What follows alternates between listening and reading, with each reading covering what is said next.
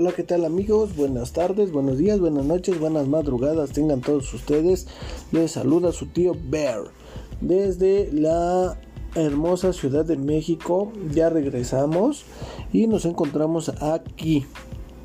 Todavía no estamos de vacaciones, pero al menos ya estamos en la casa y eso ya es suficiente. ¡Ja! Bien, y bienvenidos a todos ustedes a una nueva emisión del podcast. El día de hoy les traigo una eh, emisión donde estaremos hablando acerca de la enfermedad de Parkinson, una enfermedad verdaderamente triste. Presten atención, por favor, mis queridos sobrinos, sobrinas y sobrines, porque vamos a darle lectura a esto. Bien, la enfermedad de Parkinson, también denominada mal de Parkinson o Parkinsonismo idiopático, parálisis agitante o simplemente Parkinson. Es una enfermedad neurodegenerativa crónica caracterizada por bradicinesia, movimiento lento, rigidez, aumento del tono muscular, temblor y pérdida del control postural. Esta enfermedad se debe a un déficit en la secreción de dopamina hormona liberada por las terminaciones nerviosas de la sustancia negra.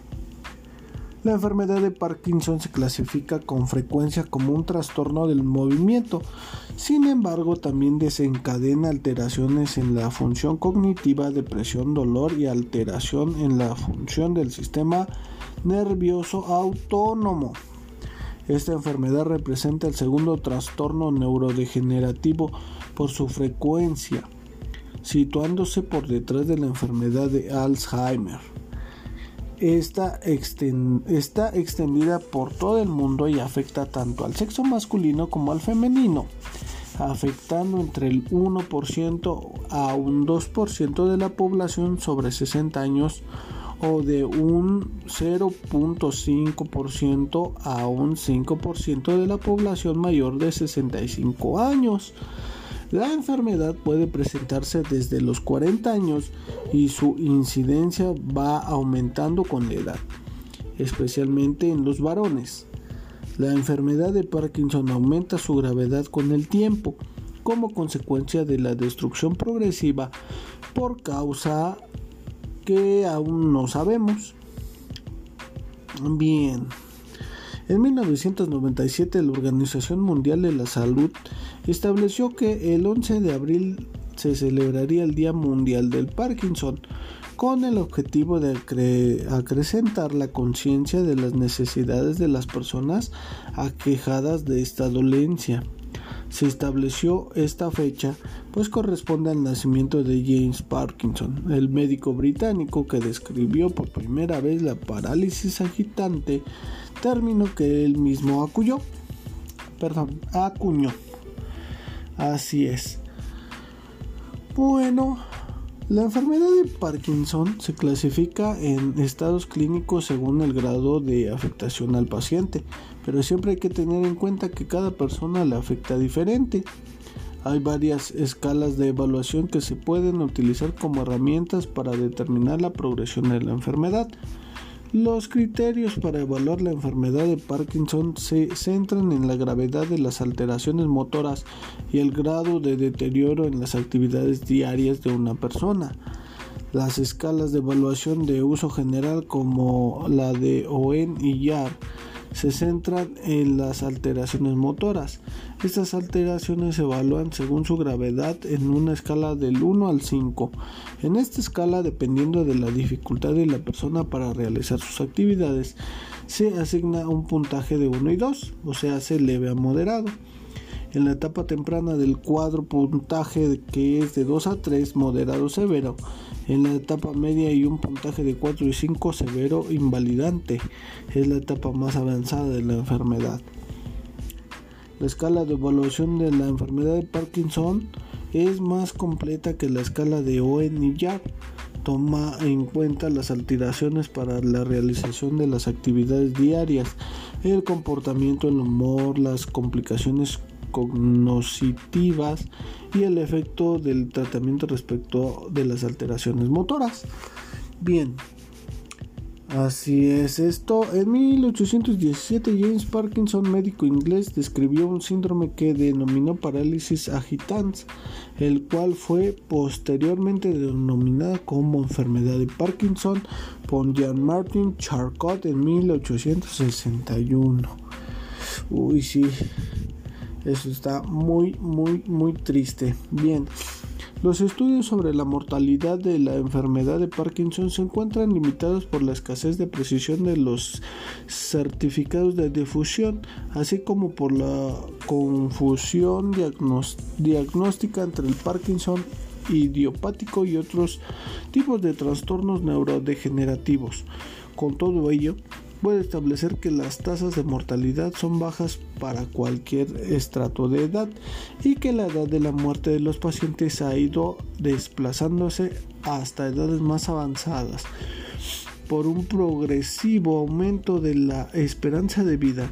Además, todo parece indicar que el tratamiento con levodopa reduce el riesgo de muertes de los pacientes, especialmente durante los primeros años de la enfermedad. De hecho, y en efecto, la mortalidad estandarizada de la enfermedad de Parkinson se situaba en 2,9 antes de haberse producido la introducción de la levodopa, pues tras la aparición del fármaco la cifra experimentó un colosal descenso que la dejó en el 1,3 proporcionándole a los pacientes una esperanza de vida que rozaba la normalidad. Sin embargo, una revisión sistemática del efecto de levodopa en el cambio de la esperanza de vida demostró que la mejora que se había producido a consecuencia del tratamiento farmacológico era menor, con una estimación de la mortalidad estandarizada del 2,1%. Cuando se sobreviene la muerte en los pacientes aquejados de enfermedad de Parkinson, esta suele ser debida a una infección intercurrente, generalmente torácica, o a un traumatismo producido en alguna de las caídas ocasionadas por la inestabilidad postural. Cabe destacar que los pacientes con enfermedad de Parkinson tienen una menor probabilidad de fallecer a consecuencia de cáncer o enfermedades cardiovasculares que la población en general. Uy, bueno, pues no sé si, si eso sea como este como algo así como para sentirse mejor, ¿verdad? Pero está cabrón. Yo me acuerdo que mi abuelito tenía Parkinson y era bien triste verlo como le temblaban sus manitas. Mm, bien. Vamos a ver. Aquí. Eh, tenemos que la enfermedad de Parkinson se caracteriza por la pérdida o degeneración de las neuronas de dopaminérgicas en la sustancia negra y la formación de cuerpos de Lewy en dichas neuronas. La alteración de la alfa-sinucleína eh, y su acumulación en los cuerpos de Lewy tienen una mayor extensión y afecta a otras zonas y sistemas neuronales como el colinérgico, noradrenérgico y el serotoninérgico. Uf, vaya nombrecitos. Los síntomas tempranos son importantes para reducir el progreso de la enfermedad tan pronto como sea posible. Simplemente muchos años antes de la aparición de los síntomas motores debido a las indicaciones sobre la posible enfermedad de Parkinson son los siguientes. Años antes de la aparición daño del sentido del olfato, fluctuación del estado de ánimo, irritabilidad ligera, con ligeras depresiones. Oye, eso como que, como que me está afectando a mí, ¿eh? Estreñimiento, puta, otro que también me afecta a mí. Lo más típico, la perturbación del sueño paradójico mediante fuertes movimientos atípicos durante el estado usando normalmente inmóvil sueño REM, hasta gritos o golpearse. Cuatro síntomas menores son considerados cardinales en la enfermedad de Parkinson. 1. Temblor. 2. Lentitud de movimiento. 3. Rigidez. 4. Inestabilidad postural. El temblor en reposo está presente en aproximadamente el 85% de los casos con enfermedad de Parkinson.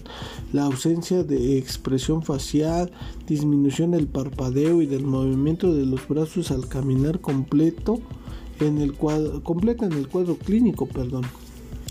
Muchos de estos síntomas son comunes en los ancianos y pueden ser causados por otras afecciones. En pacientes con algunos de estos síntomas parkinsonianos y con ausencia de temblores, presente en el 15% de pacientes con enfermedad de Parkinson. Puede sospecharse otras patologías del sistema nervioso, tales como, como las hidrocefalias. Concretamente, la hidrocefalia normotensiva también aparece en ancianos, deteriora la función del sistema nervioso, llevando a la demencia y se presenta con sistemas parecidos a los de Parkinson, sin aparición de temblores. La prueba diagnóstica para confirmar o descartar la hidrocefalia normotensiva es un TAC. Uf, así es esto de las enfermedades. Bien, no todos los síntomas aparecen en todos los pacientes y la evolución y progresión de las enfermedades es muy variable según los casos. El tipo de temblor que aparece en pacientes con enfermedades de Parkinson consiste en una especie de agitación que aparece cuando el paciente está en reposo, pero que disminuye cuando el paciente está realizando alguna actividad o durante el sueño. La enfermedad puede aparecer con una ligera contracción en la cual el temblor suele afectar el brazo, la mano o los dedos, conocido como movimiento de hacer píldoras o movimiento de contar monedas, que se caracteriza por un movimiento de desplazamiento hacia adelante y atrás de los dedos pulgar e índice. Los síntomas de temblor afectan inicialmente un solo lado del cuerpo. La pérdida del equilibrio puede hacer que el paciente se caiga y producir lesiones. Esta dificultad y la pérdida de la capacidad de mantener la postura se ven afectadas principalmente en la marcha y al girar y permanecer de pie. También al intentar levantarse e inclinarse adelante, es por eso que se recomienda usar un andador o un bastón. La brandicinesia o lentitud en los movimientos hace que el paciente tenga que esforzar el doble para realizar sus tareas cotidianas porque se ve afectado sobre todo los movimientos de precisión como abrocharse los botones o escribir. Cuando la enfermedad avanza puede tener dificultades para levantarse de la silla, darse vuelta en la cama y, y tener que caminar lentamente suele aparecer una congelación y durante un breve periodo de tiempo cuando está caminando. Como se trata de un, como se trata de un trastorno progresivo, los síntomas empeoran gradualmente con el tiempo. En general los síntomas se ven agravados por el estrés y las situaciones emocionales que causan ansiedad. La parte psicológica es muy importante. Los síntomas suelen mejorar con el descanso, el sueño y se utiliza técnica de relajación o cualquier estrategia para controlar el estrés y la ansiedad. Definitivamente amigos estamos ante una de esas enfermedades producidas pues por el chingado estrés, ¿verdad? Bueno, no se lo atribuyamos todo al estrés, pero pues sí, sí tiene mucho que ver. Bien, las manifestaciones no motoras pues puede causar depresión y ansiedad, apatía, alteraciones cognitivas, trastornos del sueño, alteraciones sensoriales y dolor, anosmia, que es pérdida o disminución del sentido del olfato, también trastornos de la función autonómica y finalmente pues la demencia. Ah, qué tristeza. A veces los pacientes refieren dolor en las piernas por calambres, frío, ardor o sensación de entumecimiento y dolor de cabeza, que es la cefalea, o dolor de cintura, que son dolores lumbares. Las dificultades para dormir se deben a la ansiedad, el dolor o la rigidez muscular. Es fundamental que el paciente duerma bien y realice un buen descanso porque el sueño reparador disminuye los efectos sintomáticos parkinsonianos. El cansancio es un estado de agotamiento físico y mental muy común en pacientes parkinsonianos. Puede ser consecuencia de los medicamentos de la depresión o del esfuerzo extra necesario para realizar las tareas cotidianas y enfrentar los síntomas de la enfermedad. Esto puede ser mejorado con la medicación adecuada si se identifica cuál es la causa que lo provoca. La depresión puede ser causada por la enfermedad o por una reacción a la misma. Algunos pacientes se deprimen cuando les dan el diagnóstico. Los signos de depresión incluyen alteraciones del sueño, de la memoria, del apetito, el interés en la vida social o sexual, pérdida de energía o motivación para ciertas cosas y un eh, concepto negativo de sí mismos. Al paciente le cuesta aceptar su estado y se enoja por sus limitaciones. La ansiedad aparece ante cualquier situación estresante, pero no poder realizar las tareas cotidianas como el paciente estaba acostumbrado o por tener que hablar en público. La ansiedad puede llegar incluso a provocar mayor inestabilidad, dificultad para respirar y su duración excesiva. Para evitar que esto suceda, son de gran ayuda las técnicas de relajación.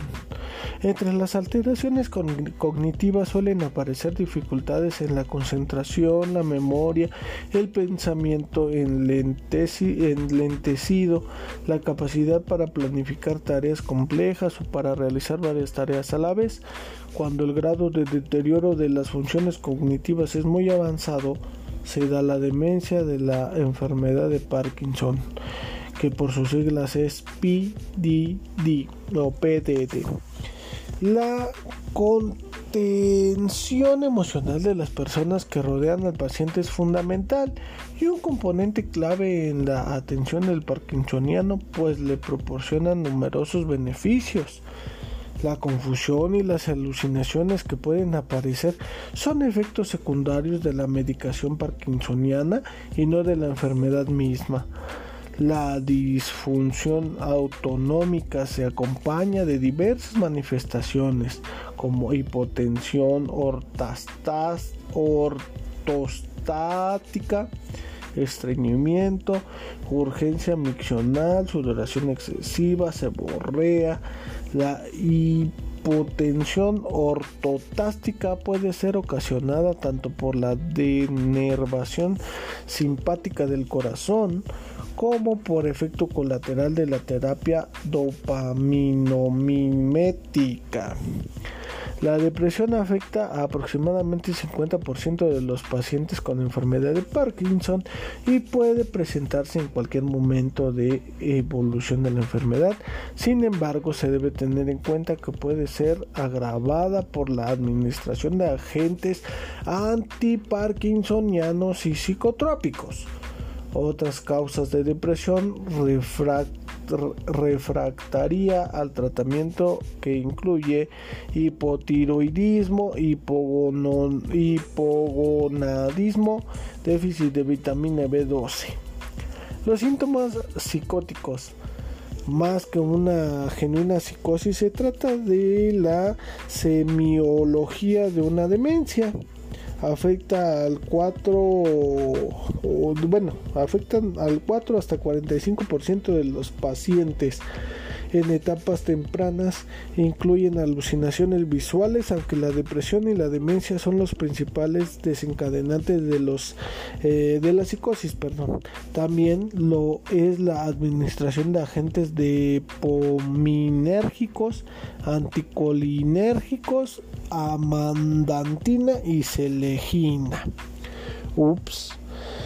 Chale, pues ahora sí que aquí la situación es, este como que perder, perder, ¿no? Porque ya estás enfermo y luego si tomas los medicamentos, pues también como que se agravan los, los síntomas. Entonces, pues chale, sí que está triste este asunto. Bueno, mis queridos sobrinos, no se los quiero hacer hoy, ya me iba a alburear solito. No quiero que este podcast eh, sea muy largo para que tampoco se me aburran. Así que hasta aquí eh, lo vamos a dejar. Nada más con la recomendación de siempre que si tienen ustedes algún síntoma o conocen a alguien con uno de los síntomas que hemos mencionado en este podcast, es conveniente que acudan a un médico especialista para que lo diagnostiquen y recuerden que nosotros aquí en el podcast nunca promovemos la automedicación. Siempre recomendamos ir al médico o a un especialista. Bueno, mis queridos sobrinos, cuídense muchísimo que eh, pasen una excelente eh, primera semana de enero, que eh, sus sueños se cumplan realidad y este recuerden que aquí estaremos pendientes y vamos a seguir haciendo el podcast. Prepárense porque hay muchas sorpresas y muchas cosas muy interesantes y no crean que se nos han olvidado las las emisiones prometidas, ¿verdad? Todavía seguimos este, realizando los guiones y todo eso para poder hacerlo bien. Entonces, este, cuídense mucho y pásensela chido. Saluditos, nos vemos pronto. Hasta luego. Bye.